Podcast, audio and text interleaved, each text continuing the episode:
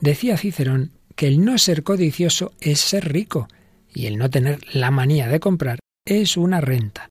Seguimos hablando de la avaricia. ¿Nos acompañas?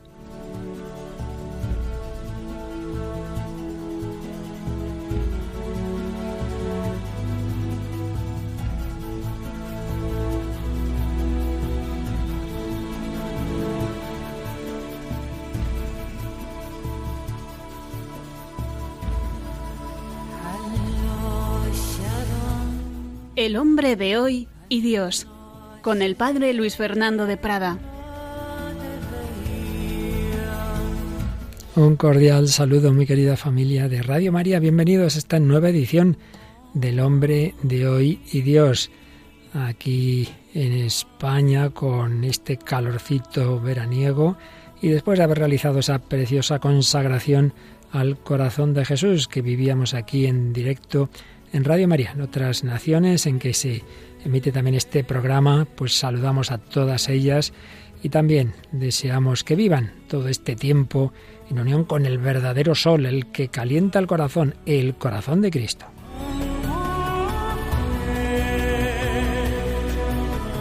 Este tiempo produce sus bajas y personas que, como ya decíamos el día pasado, están en otras actividades veraniegas como campamentos. Ahí tenemos a Mónica del Álamo, pero sí tenemos aquí con nosotros a Paloma Niño. ¿Qué tal, Paloma? Bienvenida una vez más. Un saludo, Padre Luis Fernando. Pues nada, encantada de estar aquí a pesar del tiempo. A pesar del tiempo y a pesar del tiempo nuestros oyentes se comunican con nosotros, nos escriben al Facebook y todas esas cosas y como siempre seleccionas alguno de los mensajes, ¿verdad? Sí, tenemos algunos comentarios del último programa. Por ejemplo, Magdalena Vides Almonacid hace referencia a una frase que poníamos en una publicación de nuestra página de Facebook que decía el avaro carece de lo que tiene y de lo que no tiene. Y ella decía, excelente, buena definición. Mi pregunta es, ¿cómo puede vivir en paz una persona así? Pues es que no puede vivir en paz, en efecto. Luego Nilda Canale nos dice, el pobre avaro vive en la búsqueda de su tesoro hasta el final de sus días y no tuvo tiempo de descubrir la mayor riqueza, que es compartir su vida y la vida en el Espíritu de Dios. Muy buena indicación, la verdadera riqueza. Beli Martínez Mora nos decía que no había podido escucharlo, pero que se iba a podcast, que quería escucharlo, que le gusta mucho y que es un magnífico programa. Ya lo sabéis, que ahí lo tenéis, todos los programas desde el primero hace un montón de años en el podcast y también en recopilaciones en discos. Y luego Socorro Cote hace una especie de oración. Señor Jesús, en ti lo tenemos todo, por tu infinita misericordia, retira de mi corazón y de la humanidad la avaricia. Dadnos corazones generosos, llenos de humildad y desprendimiento de todo lo terreno. Bueno, pues esa oración es perfecta para el programa de hoy porque seguimos con la avaricia, pero ya cada vez más pidiendo al Señor la salida de la avaricia por la generosidad, por la confianza en Él. Bueno, y es que seguimos en efecto dentro de las heridas que hace el pecado, que hacen los pecados capitales, que hace en concreto la avaricia y la codicia, ya veíamos los matices de, de estas dos palabras, pero viendo cómo el Señor es capaz de sanarnos. Pero hoy pues hablamos todavía, por supuesto, de lo negativo y también de esa sanación. En lo negativo hay una canción que refleja esa avaricia y es una canción de Patrick Stam. ¿Qué canción? Pues escucharemos la canción Gris. Claro, eso significa gris es precisamente avaricia. ¿Qué testimonio nos traes, Paloma? Hoy vamos a escuchar el testimonio de una joven de la diócesis de Getafe que se llama Sara Martín. Bueno, pues escucharemos con mucho gusto pero hay más canciones. Tenemos una reciente de un famoso grupo de hace años, pero que siguen cantando. Los hombres G, ¿qué nos traen hoy? Pues un disco muy reciente de 2019 y vamos a escuchar Confía en mí. Y es que una canción pues de amor humano, luego la lee uno en clave cristiana y es impresionante, ya lo veréis.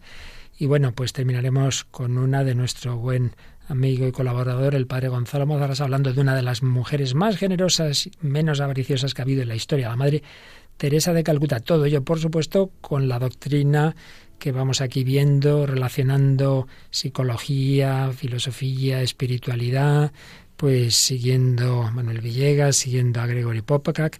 Bueno, pues autores que nos van a ayudar a tener esas claves que buscamos en el hombre de hoy y Dios, el hombre de todos los tiempos, el hombre de hoy, el hombre contemporáneo también necesita ser sanado. Todos llevamos las heridas del pecado, mayor o menor medida unos u otros pecados, pero el único salvador, el único médico que cura esas heridas se llama Jesucristo. Vamos adelante, la edición 322 del hombre de hoy y Dios.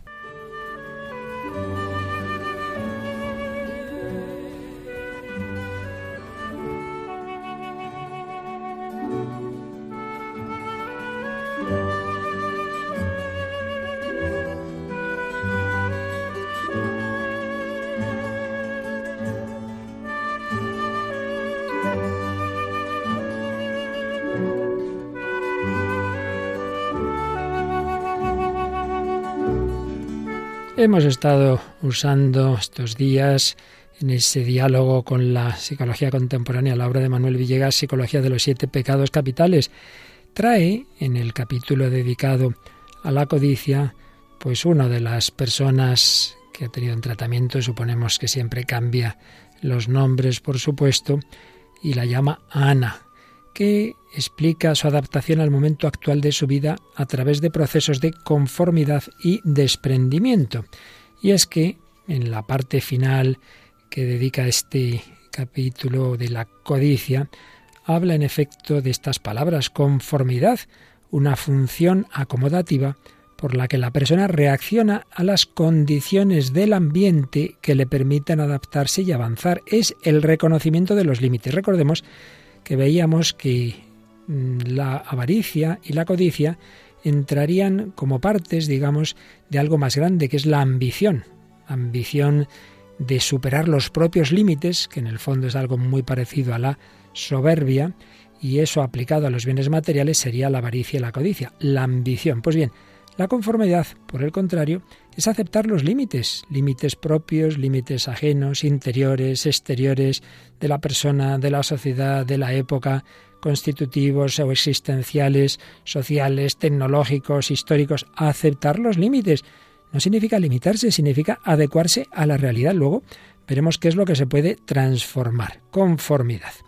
Y desprendimiento tiene una función adaptativa en la medida en que nos permite liberarnos de aquellos apegos que nos impiden avanzar. Es curioso que son palabras de un eh, contenido psicológico, pero que tienen su versión cristiana también. Por supuesto, esa conformidad sería aceptar la voluntad de Dios, aceptar nuestra pequeñez, aceptar que no somos Dios y ese desprendimiento, el superar los apegos, todos aquellos hilos que nos impiden volar. Pues bien, supuesto esto, nos habla de una paciente, Ana, que está pasando momentos difíciles, se siente atrapada entre dos generaciones, la de su madre, que va haciéndose mayor, y la de su hija, que se va a independizar, separada de su primer marido, el padre ausente de su hija, vive ahora con un hombre al que simplemente reconoce como buena persona, en fin, una situación en la que esta mujer no se siente bien y que dice lo siguiente, Ana, el ser humano nace solo y tiene que pasar por ahí solo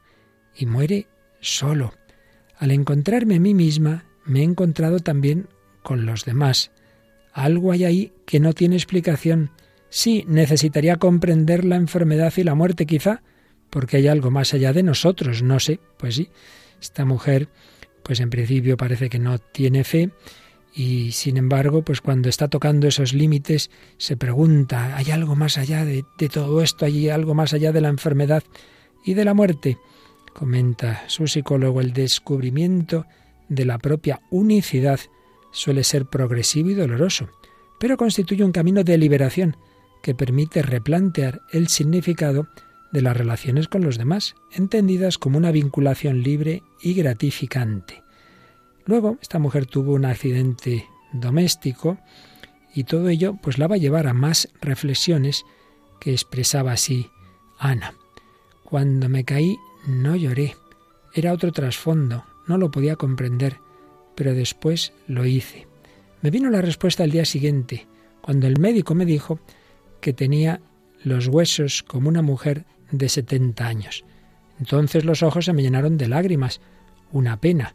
No hemos dicho que esta mujer realmente tenía 54, pero el médico ve sus huesos como de 70. Ves que vas perdiendo facultades. Pensé que era la decadencia, vas perdiendo cosas que tenías asumidas. El ser humano en el fondo del fondo está solo. Eres tú quien pierde. Eres tú con tu vida que se va desgastando. Tengo que aceptarlo, pero para mí es muy doloroso. Pues es verdad. Humanamente, el ir viendo que vamos perdiendo facultades, pues para todos es doloroso. Otra cosa es si eso se vive con una confianza en la providencia y una esperanza de la resurrección o no, como parece que es aquí. Señala Villegas, la aceptación de la decadencia y el desprendimiento proporciona la experiencia de la libertad radical, liberación de las pasiones, liberación de resentimientos, liberación de pretensiones, liberación de ansiedades y absoluta disponibilidad como resultado de la aceptación incondicional de sí misma. De nuevo vemos términos psicológicos que podríamos profundizar en ellos y darles más contenido desde una perspectiva teologal. El caso es que esta mujer pues vivió este proceso al menos con una paz. Dice lo siguiente, me gustaría irme desprendiendo de cosas, por ejemplo, de la televisión, de la radio, ¿no? La radio la quiero. Me desprendería de las cortinas, de la lámpara, de esto, del otro, y me iba serenando. Lo que siempre quisiera tener es libertad. ¿Y con esa libertad qué haría? Pues acudiría a ayudar a mi hija cuando le hiciera falta. Le dedicaría todo el tiempo que fuera necesario y me pidiera. Y con eso sería feliz. Y con ese pensamiento me vino una paz que me quedé dormida. Y al día siguiente pensé por qué me vino tanta paz. Me vino la paz de que yo iba aceptando desprenderme de mi vida. Lo que en aquel momento me supuso tanta congoja, tanto dolor, despojándome de lo uno y del otro, era porque iba aceptando irme desprendiendo de mi vida. Me iba preparando para una vida con menos cosas, y esa paz al aceptarme fue la que me tranquilizó. Y concluye su psicólogo, parece que Ana está descubriendo a través de estas experiencias la plenitud en la simplicidad del ser. Pues bien, hemos expresado en términos psicológicos lo que veremos hoy en términos teologales como lo que está debajo de la codicia, de la ambición, de la avaricia, es ese deseo de paz, de confianza, de plenitud, de felicidad. Y nosotros sabemos que el cumplimiento pleno de esos deseos, esa plenitud que aquí menciona Villegas, se encuentra de una manera total, absoluta y definitiva solo en Dios. Y si tenemos esa confianza en Él, entonces ya sí, todo lo demás se va relativizando y con mucha paz nos iremos desprendiendo de todo y pierde todo sentido la avaricia. Pues así lo vemos en este programa de hoy.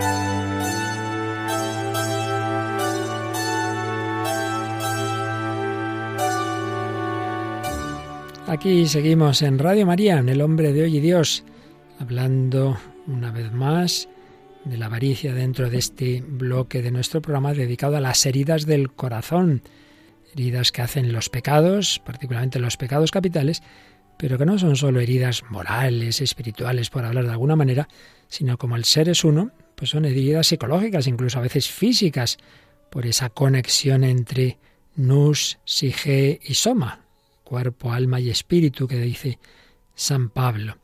Heridas que el Señor, el Redentor, quiere ir sanando. Heridas que hacen nosotros esa tendencia a bienes que hacemos de ellos una especie de sustitutivo de Dios. Lo veíamos con la soberbia, quiero ponerme yo en lugar de Dios, la vanidad, vivir no de cara a Dios, sino de cara a la galería, la ira, tomarme la justicia por mi cuenta, la envidia, tomar a los demás como la medida de comparación, y lo estamos viendo ahora con la avaricia. Veíamos la diferencia entre codicia, querer conseguir más y más y más, y la avaricia, no soltar lo que tengo, quedármelo todo, por si acaso, no querer compartir, cierra mi corazón.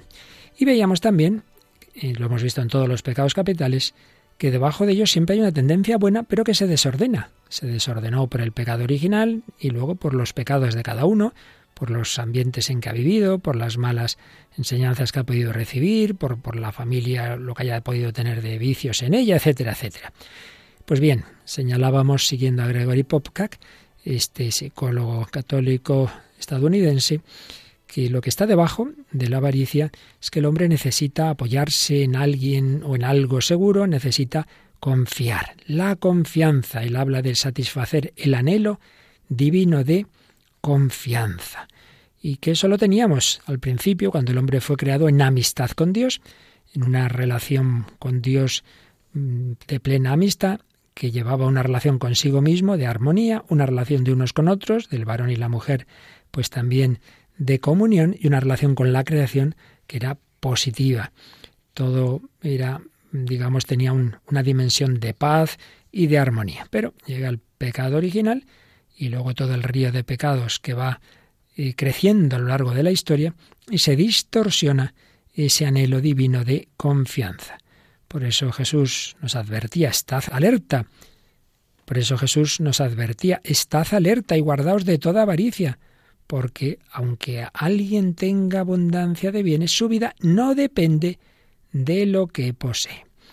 Realmente todos ansiamos confiar en Dios. Hay personas no creyentes que les he oído esto y no, no a mí me gustaría tener esa fe, esa confianza.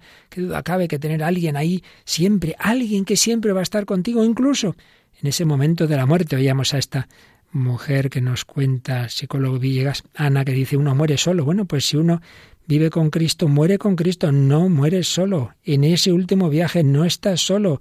Viático es precisamente el alimento para el último viaje, es Jesucristo que va contigo, la Eucaristía. Es Jesús que se sube a tu barca para el último viaje. Terminábamos el último día hablando de ese anhelo divino de confianza, como la clave está en apoyarnos en el Señor y renunciar a esa falsa ilusión de control. Yo controlo mi vida. Cuántas veces lo he visto también, personas que están en un proceso de conversión, pero les cuesta soltar el mando, les suelta dar el timón al Señor. Entonces uno dice, uy, más vale, más vale controlar esto, aunque sea yo que no sé si conduzco bien, que dejar el, el volante a otro. Pues, pues es el error, ¿verdad? Pues bien, seguimos avanzando. ¿Cuál es el antídoto? ¿Cuál es el remedio de la avaricia? Pues señala Popcat, la generosidad, la caridad. Aquí no vamos a hacer demasiados matices teológicos, estamos en una perspectiva pues entre la ética, la psicología, ciertamente ya desde una perspectiva cristiana, pero sin excesivas precisiones. Generosidad, em, caridad, eh, poner la confianza en Dios. Entonces señala Popcat que evidentemente la generosidad implica que pensemos más en los demás que en nosotros mismos. Pero, sobre todo, subraya que haciendo eso, en primer lugar nos hacemos un bien a nosotros mismos. Cada vez que somos generosos con los demás, también eso incrementa nuestra fortaleza, porque es una manera mm, de decirnos a nosotros mismos que, que nos fiamos de Dios, que tenemos la paz de dar de lo nuestro porque sabemos que alguien no va a permitir que nos quedemos sin lo necesario. Ser caritativo nos recuerda que Dios nos da todo, todo, para que podamos emplearlo en bien de los demás, todo lo que necesitamos. Claro, seguramente no nos dará un yate ni un, ni un cochazo maravilloso, pero sí lo realmente necesario. Lo que das a la Iglesia o cualquier otra obra benéfica, señala Popka, es una cuestión entre Dios y tú. Demos lo que demos el motivo de que escatimemos lo más posible es la avaricia. Es el temor de que si no nos quedamos con todo lo que podemos, quizá no salgamos adelante. Y entonces si somos generosos, pues realmente el principal beneficiario es cada uno de nosotros, somos nosotros mismos. Y trae aquí a colación recientes estudios de universidades de Norteamérica, diversos estudios de varias entidades dedicadas a esto. Allí hacen muchísimos estudios sociológicos y psicológicos. Y en este caso, pues no voy a entrar en detalles tampoco de cuáles son estos estudios, como digo, bastante recientes, y todos ellos coinciden que la generosidad es beneficiosa para la actividad cerebral, porque estimula los centros de recompensa del cerebro, disminuye la producción del estrés químico, el cortisol. Dicho de otra manera más sencilla, que las personas más generosas son más felices dar a los demás aumenta el sentimiento de bienestar y felicidad. Cuanto más das a los otros, en la medida de tus posibilidades, más feliz eres. Bueno, esto en el fondo, pues confirma Paloma psicológicamente una frase bueno, muchas, pero concretamente hay una de Jesús que recoge San Pablo en los Hechos de los Apóstoles. Mm, sí, ¿te acuerdas? Que, recibe más el que da que el que, que, el que recibe propiamente. Sí, más exactamente, es mayor felicidad hay en dar que en recibir. Pero bueno, ya, ya, veía por, por dónde ibas, aunque la palabra no fuera exactamente esa, pero es la idea, ¿verdad? Más feliz es el que da que el que recibe. Mayor felicidad hay en dar que en recibir. Justo lo contrario de lo que dice el mundo. Las bienaventuranzas son el mundo al revés y se confirma. Si uno prueba, si uno se lanza, si uno se arriesga, me fío del Señor, pues es verdad. Oye, esto funciona. Si soy más feliz. Es curioso, pues sí. En cambio, el que se agarra a esto, el otro, lo puede perder mañana y si me roban y si, y si me arruina y si no sé qué, está todo nervioso, no es feliz. Y me he quedado con esto y ese pobre ahí me he quedado toda la noche, ese que pasaba a mi lado muerto de hambre y no le he dado nada porque me lo ha impedido mi avaricia. Pues ese no va a ser feliz, claro que no. Bueno, pues nuestra es una canción que nos habla de, de, esa avaricia. Luego seguimos dando algunas pinceladas más sobre la superación de ella, pero vamos a ver que cómo la música moderna refleja también el pecado de la avaricia. Sí, vamos a escuchar la canción Grid, que significa avaricia, de Patrick Stamp. Y bueno, es una canción del año 2011. Este cantante, compositor, músico, productor, actor, etcétera, etcétera, eh, comenzó por ser vocalista y guitarrista de un grupo, pero después pues hizo una carrera en solitario y en concreto en este álbum en el que se incluye la canción Grid, eh, hizo el todo, escribió todas las canciones, tocó todos los instrumentos, lo produjo y, lo, y lo financió él mismo. Pero qué barbaridad. lo hizo todo. Así pues que así llamó a esta canción, Grit. Grit. Bueno, vamos a escucharla y luego vamos traduciendo las frases más significativas.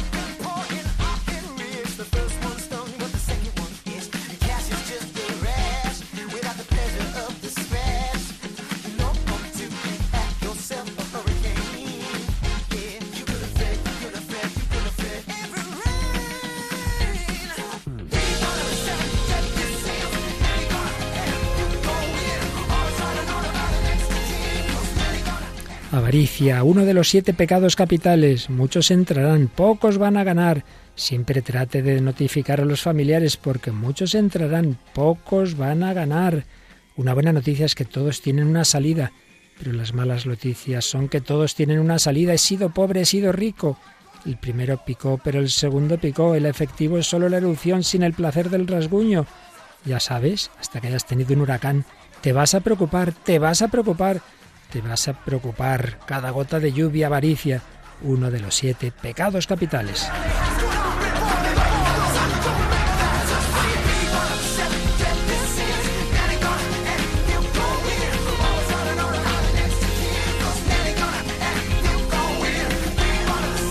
Muy bien, todos mis Gordon Gekos y mis Bernie Madoffs, quiero verte. Levante sus collares blancos, cuentas en alta mar, paraísos fiscales, piscinas, estrellas de cine. Todos, todos quieren verte.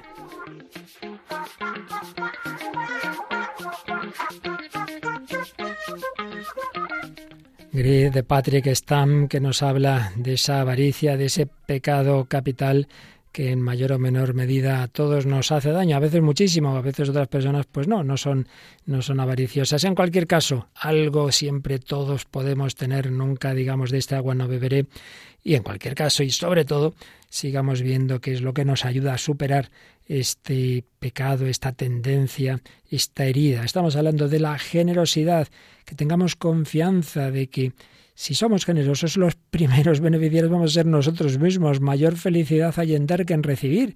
La persona generosa tiene más bienestar, tiene más felicidad. Obviamente no hay que hacerlo por eso, sería una especie de egoísmo encubierto, pero es así.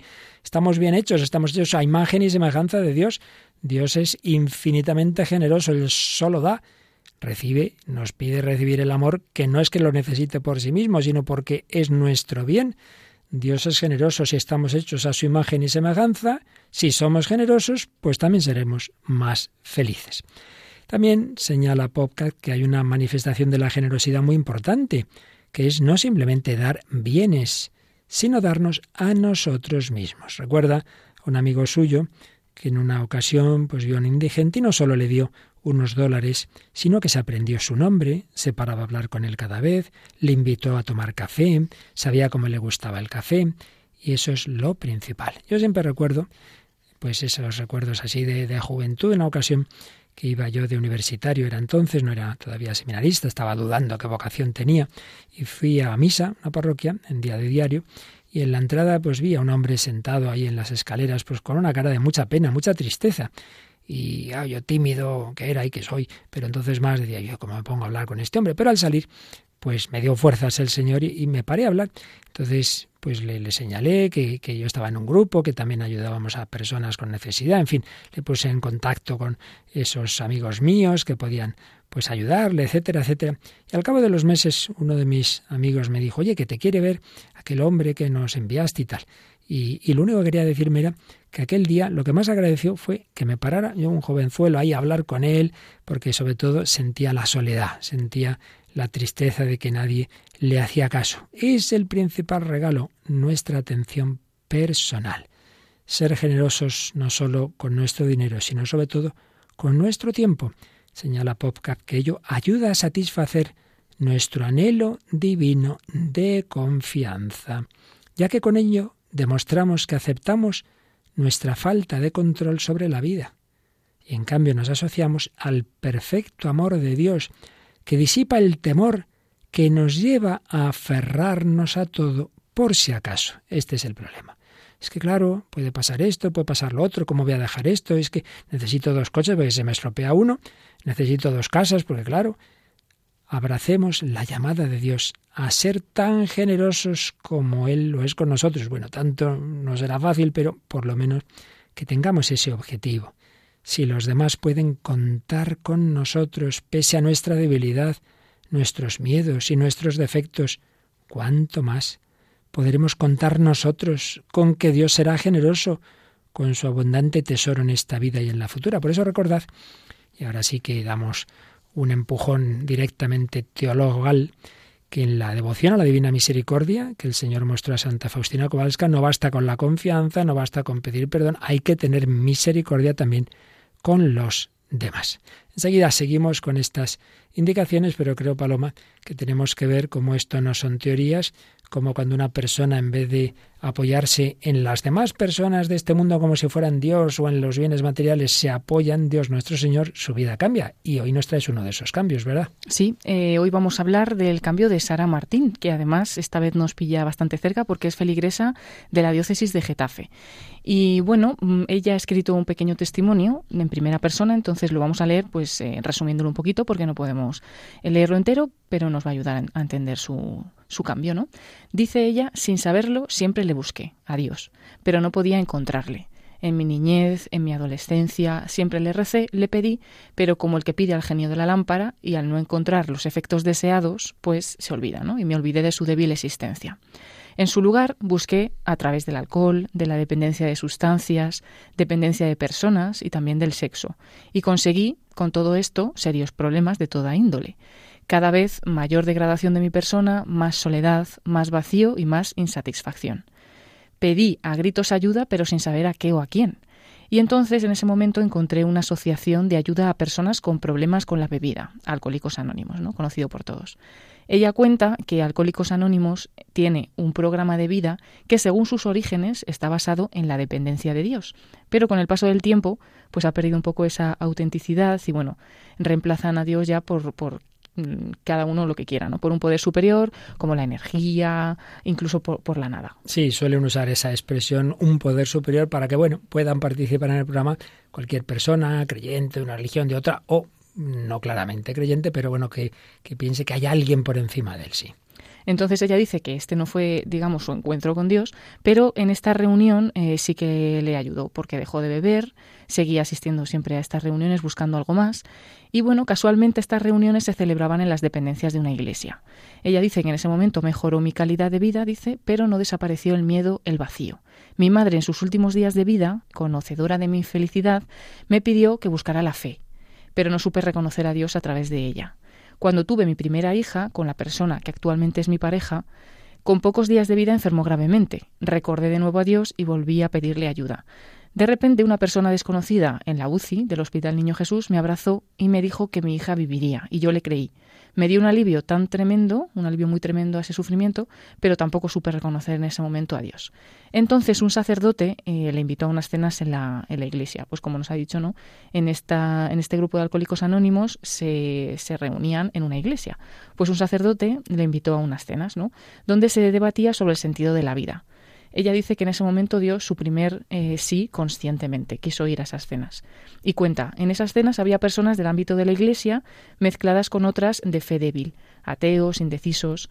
Conocí a unas chicas que me atrajeron por su alegría, su sencillez y su serenidad, me deslumbraron, aunque todavía tampoco supe reconocer a Dios en ellas. Deseaba que llegara cada viernes para poder estar con estas chicas.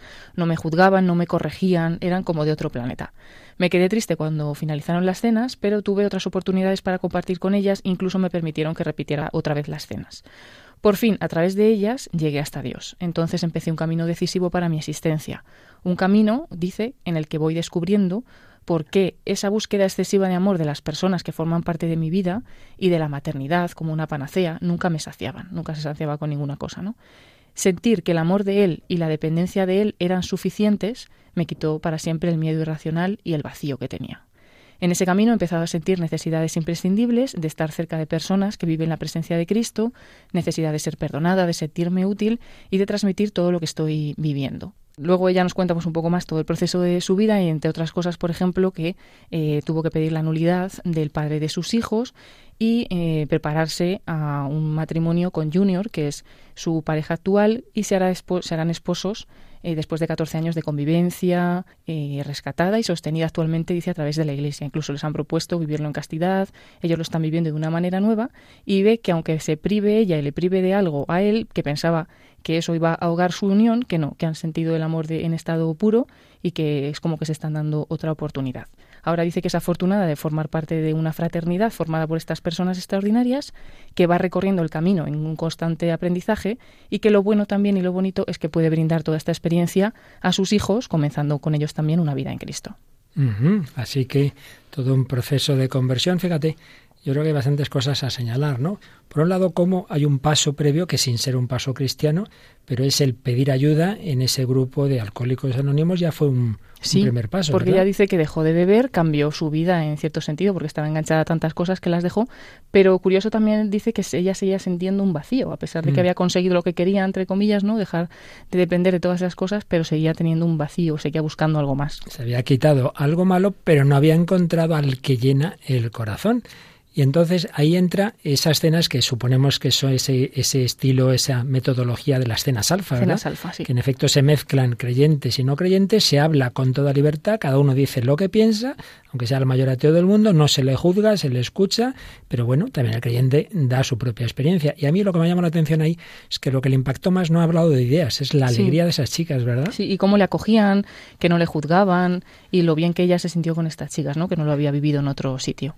Ajá, eso es muy importante, lo hemos comentado en varias ocasiones, que muchos, su proceso de conversión es el impacto de ver personas, por un lado eso, con alegría, con caridad y que no juzgan en un sentido negativo, has hecho mal y tal, que, lo, que en sí mismas las cosas pueden ser malas, ¿no? Pero una cosa es eso y otra es juzgar a la persona, acogerla siempre. Bueno, pues yo creo que esta mujer ha descubierto, y lo hemos ido viendo, ¿no? Que en quien hay que poner la plena confianza es en el Señor y desde ahí se viven todas las relaciones. Concretamente, ese último paso, ¿no? De ese chico con el que estaba viviendo, pues ahora lo, lo viven en castidad porque aún no han podido casarse, ya tiene la nulidad y se van a casar pronto. Entonces sí, hay una mutua confianza y un mutuo apoyo, pero siempre desde el apoyo total y absoluto en el Señor. Sí, y de esa manera también va a vivir o está viviendo la relación con sus hijos, porque también dice lo bueno de, que ella haya hecho todo este cambio es que ahora les puede ofrecer una vida mejor a sus hijos, ¿no? En ese espíritu de, de Cristo. Bueno, pues yo creo que en esta clave de la verdadera confianza, tenemos una canción en la que se produce eso que en este programa desde que empezó hace ya tantos años hemos visto muchas veces, y es que muchas canciones que suponemos que en principio están concebidas y compuestas en una clave de amor humano, desde luego en quien se cumplen totalmente es cuando en lugar de poner la persona humana pones a Jesucristo. ¿De qué canción hablamos? Pues hablamos de Confía en mí, que es una canción de Hombres G que bueno, pues es este grupo de pop rock español que eh, fue un gran fenómeno en los años 80, pero que bueno, que siempre ha seguido en activo, ¿no? Tras 35 años, pues siempre sumando fans de diversas generaciones, más de 20 millones de discos vendidos y continúan, ¿no? En el año 2019 han sacado un nuevo disco y a ese disco que se llama Resurrección pertenece esta canción Confía en mí, que ellos dicen que está lleno de fuerza y de canciones con mucha sensibilidad. Se empezó a grabar en 2016, pero como tienen eh, un una vida muy movida con todas sus giras, pues no lo han conseguido terminar hasta el año 2019 y, bueno, pues nos ofrecen esta bonita canción. Bueno, como es en español no hay mucho que decir, pero yo os invito, queridos oyentes, a que pongáis en, en la clave de que quien la está diciendo estas palabras que ahora vamos a oír a cada uno de nosotros es Jesucristo.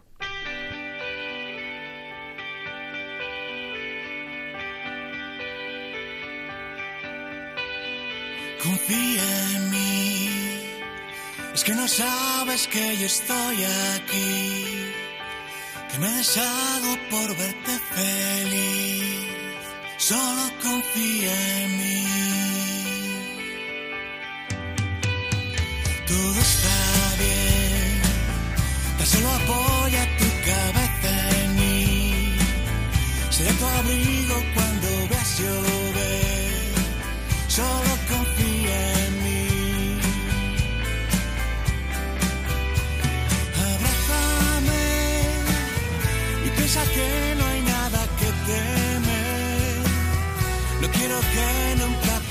slide.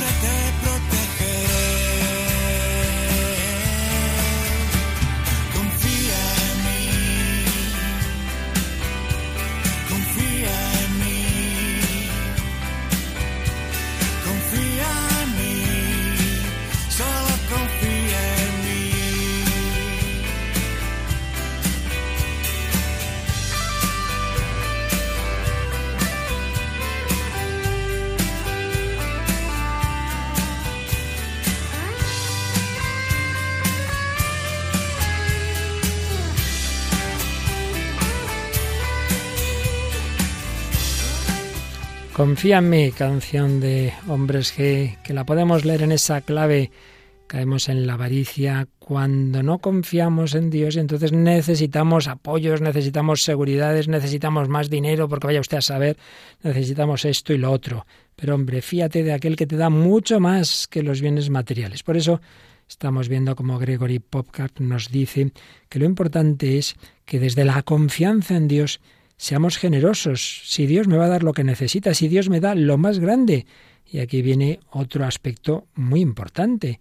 Y es que mucho más que darnos incluso la vida material y lo que necesitamos para ella, Dios nos da su propio ser divino, la gracia, participación en la vida divina. Dios quiere convertirnos en dioses, con minúscula por supuesto, pero verdaderamente hijos suyos, hijos suyos.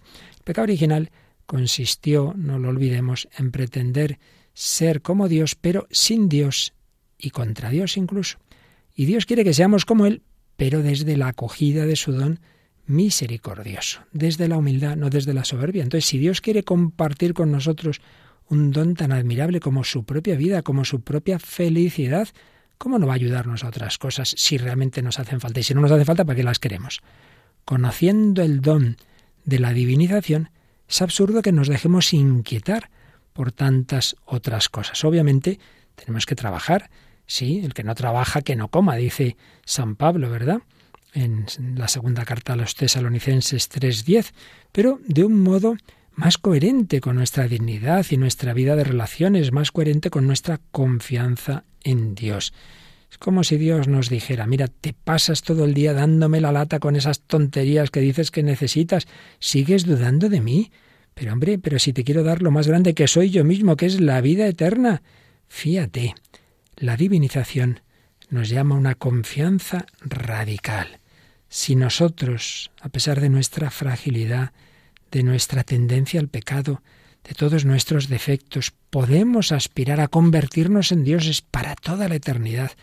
Pues es absurdo, sería absurdo que estuviéramos aquí angustiados por tantas cositas, iba a decir tonterías, y lo digo, que, que se nos hacen un mundo.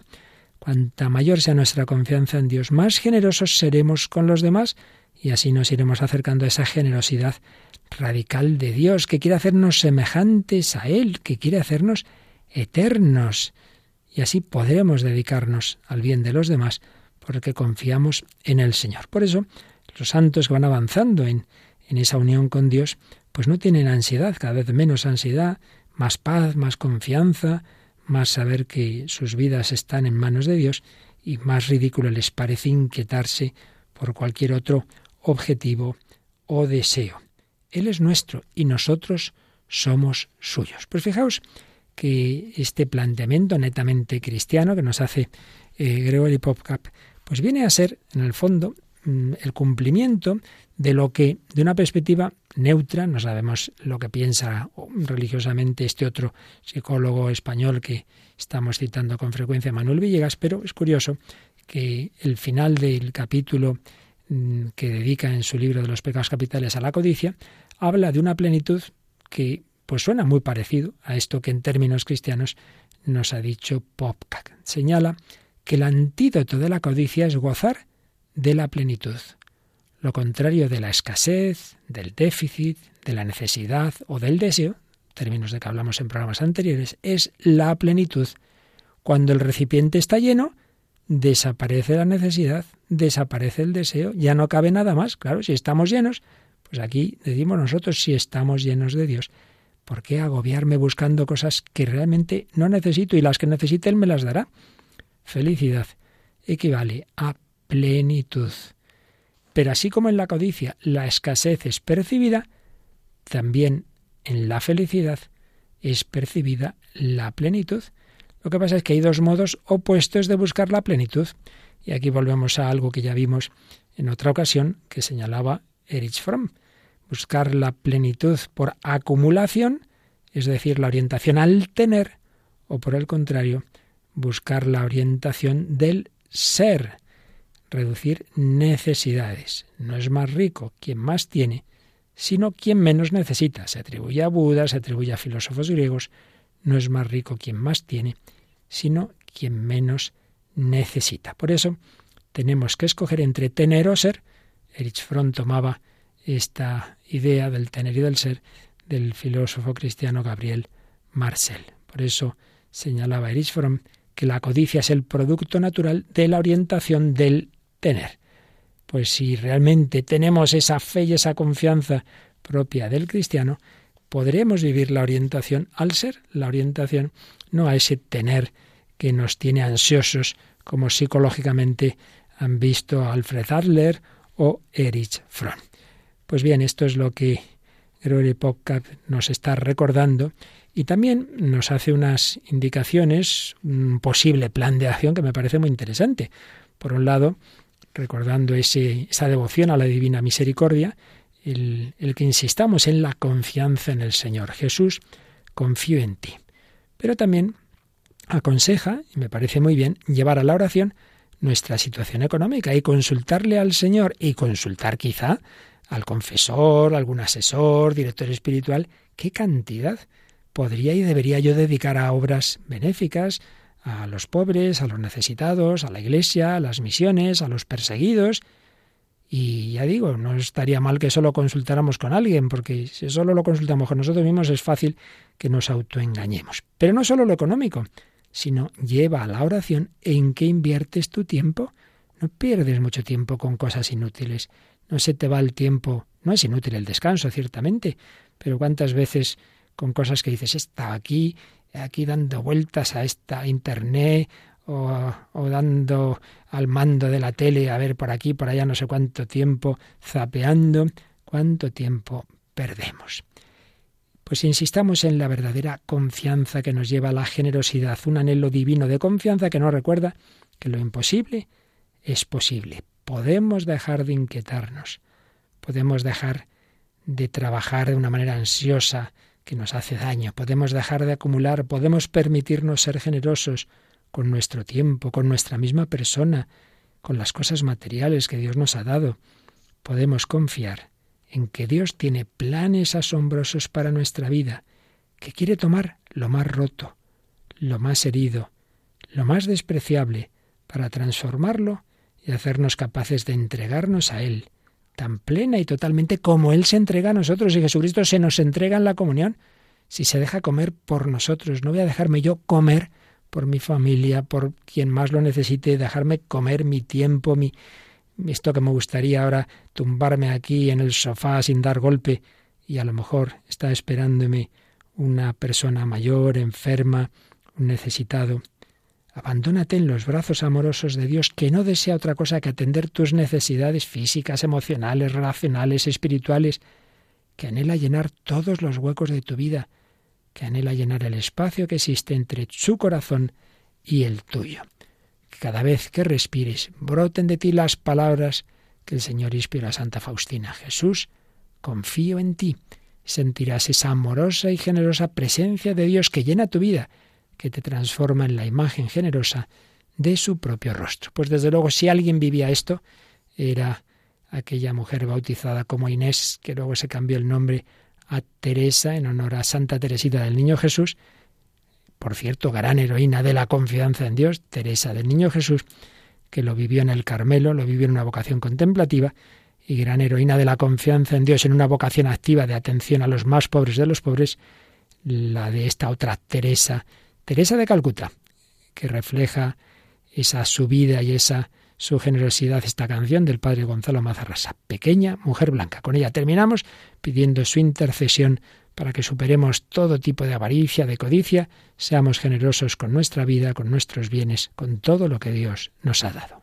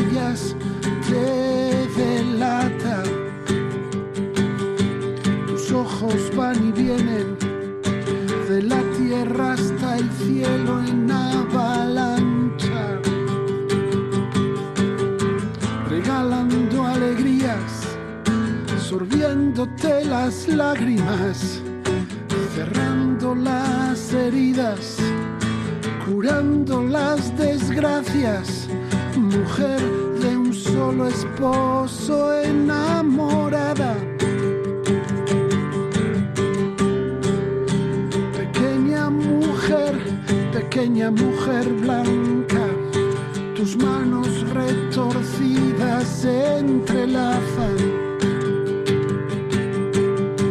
Un rosario de cuentas de tanto usar ya casi desgastadas. A otra mujer le hablas de penas y alegrías engarzadas.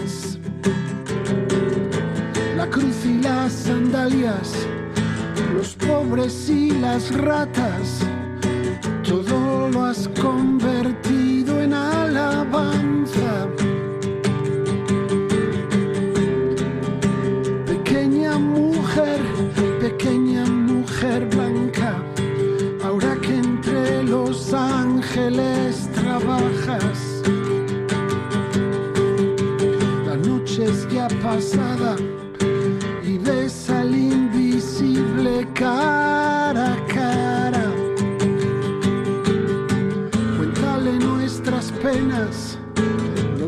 y esperanzas.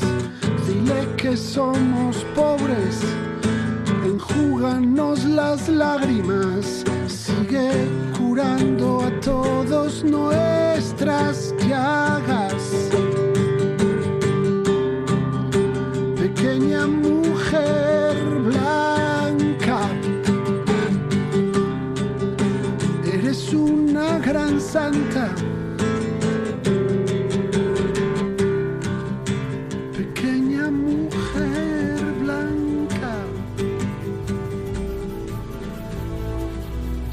Señor Jesucristo, con tu pasión, muerte y resurrección, me lo das todo y me permites participar de tu naturaleza divina. Acepto tu don. Aduéñate cada día más de mi corazón y haz que como tú me entregue plenamente a los demás, que descubra cómo entregar más mi tiempo, mi presencia, mis bienes, aquellos con quienes convivo y trato cada día. Dame un corazón que arda de generosidad para desterrar la ilusión del control sobre mi vida y no confiar nada más que en ti. Tú eres todo para mí. A tu amorosa protección confío mi trabajo, mis relaciones, mi bienestar y mi eternidad. Te lo pido confiado en la intercesión de María, nuestra Madre y tuya, tú que vives y reinas por los siglos de los siglos. Amén.